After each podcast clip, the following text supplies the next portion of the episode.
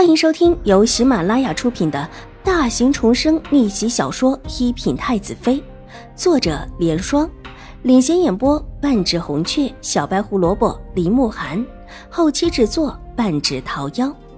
喜欢宫斗宅斗的你千万不要错过哟，赶紧订阅吧！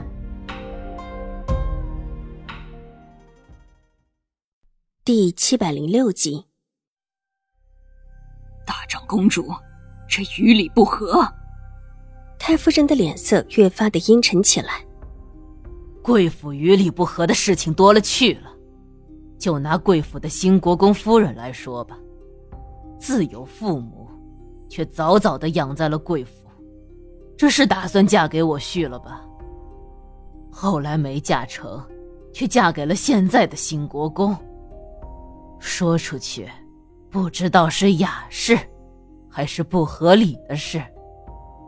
瑞安大长公主冷笑道：“她身份尊贵，而今又没有什么顾忌的，自然是想到什么说什么。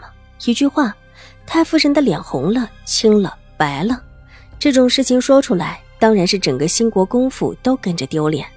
当初他的意思，也的确是让现在的兴国公夫人嫁给自己的大儿子，没料想大儿子自己去求赐婚，不得已才让她嫁给自己的二儿子。”这事说起来，在兴国公府也算是一个密事，和两个兄弟都有勾连，怎么看都是名节败坏的。可当时当地兴国公府太夫人实在是气不过，也是为了气清华郡主，才让兴国公夫人嫁给了自己的二儿子。争论起来，这事儿极不体面，也极不合规矩，挑破了出去，整个兴国公府也跟着丢脸。特别还是现在这种关键时刻。兴国公府坏不得一点的名声。好，那就依大长公主的。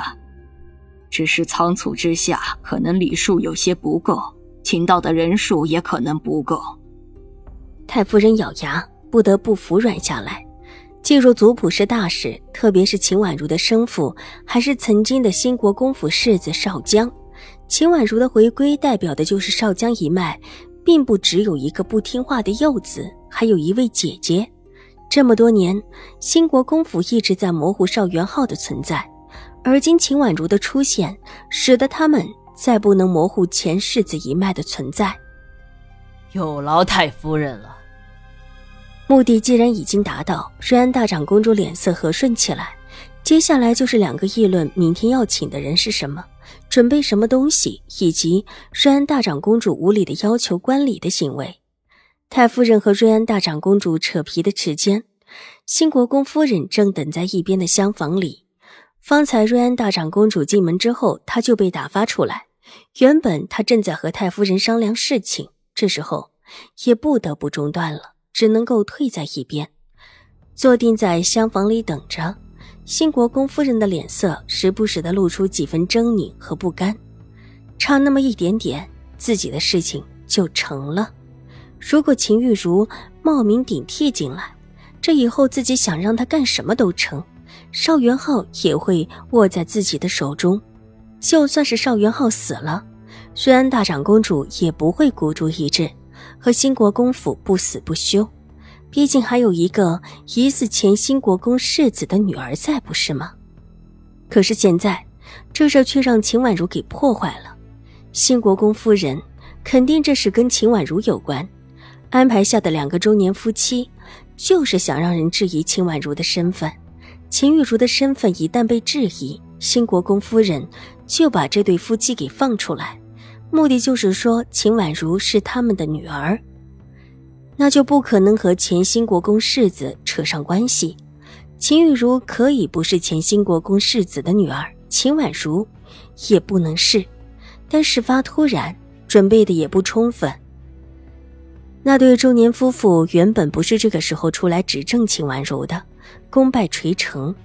兴国公夫人倒是不担心这两个人会供出他，原本就是派了手下暗中接触，让这对夫妻冒认的。而那个人最近又被他送走了，不担心这对夫妻指证谁。生嬷嬷推开门，轻手轻脚的走进来。怎么样了？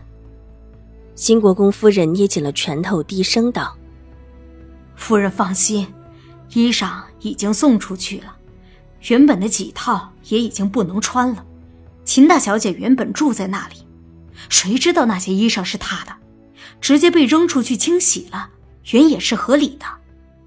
没怀疑。新国公夫人犹豫了一下，问道：“那丫头是个狡猾的，她不得不多问一句。”没怀疑，秦府的大小姐冒认我们府上的大小姐，我们府里的人对她有意见，把她的包裹随意的扔出来，也是有理的。那边管事的婆子已经回话了，说只是随口问了几句，倒也没再说什么。夫人之前也送了衣裳的，总不能为了几件衣裳的事，真的跟我们理论起来。申嬷嬷安抚新国公夫人。自打新国公夫人进了新国公府，申嬷嬷就一直服侍她，自然看得出新国公夫人心里很不安，没了往日的稳重得体。不是怕他理论，就是怕他又去找那位，到时候那位又找太夫人闹。新国公夫人叹了一口气，目光扫向正屋的方向。申嬷嬷知道他说的是瑞安大长公主。这府里真的还没有人敢惹瑞安大长公主。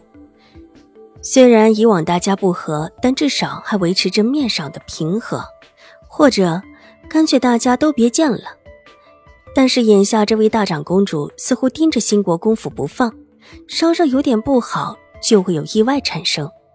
争又争不过，闹又闹不赢，实在是无可奈何。看新国公夫人依旧双眉紧锁，申嬷嬷沉默了一下。脸上露出了一丝笑容。夫人，现在还来得及。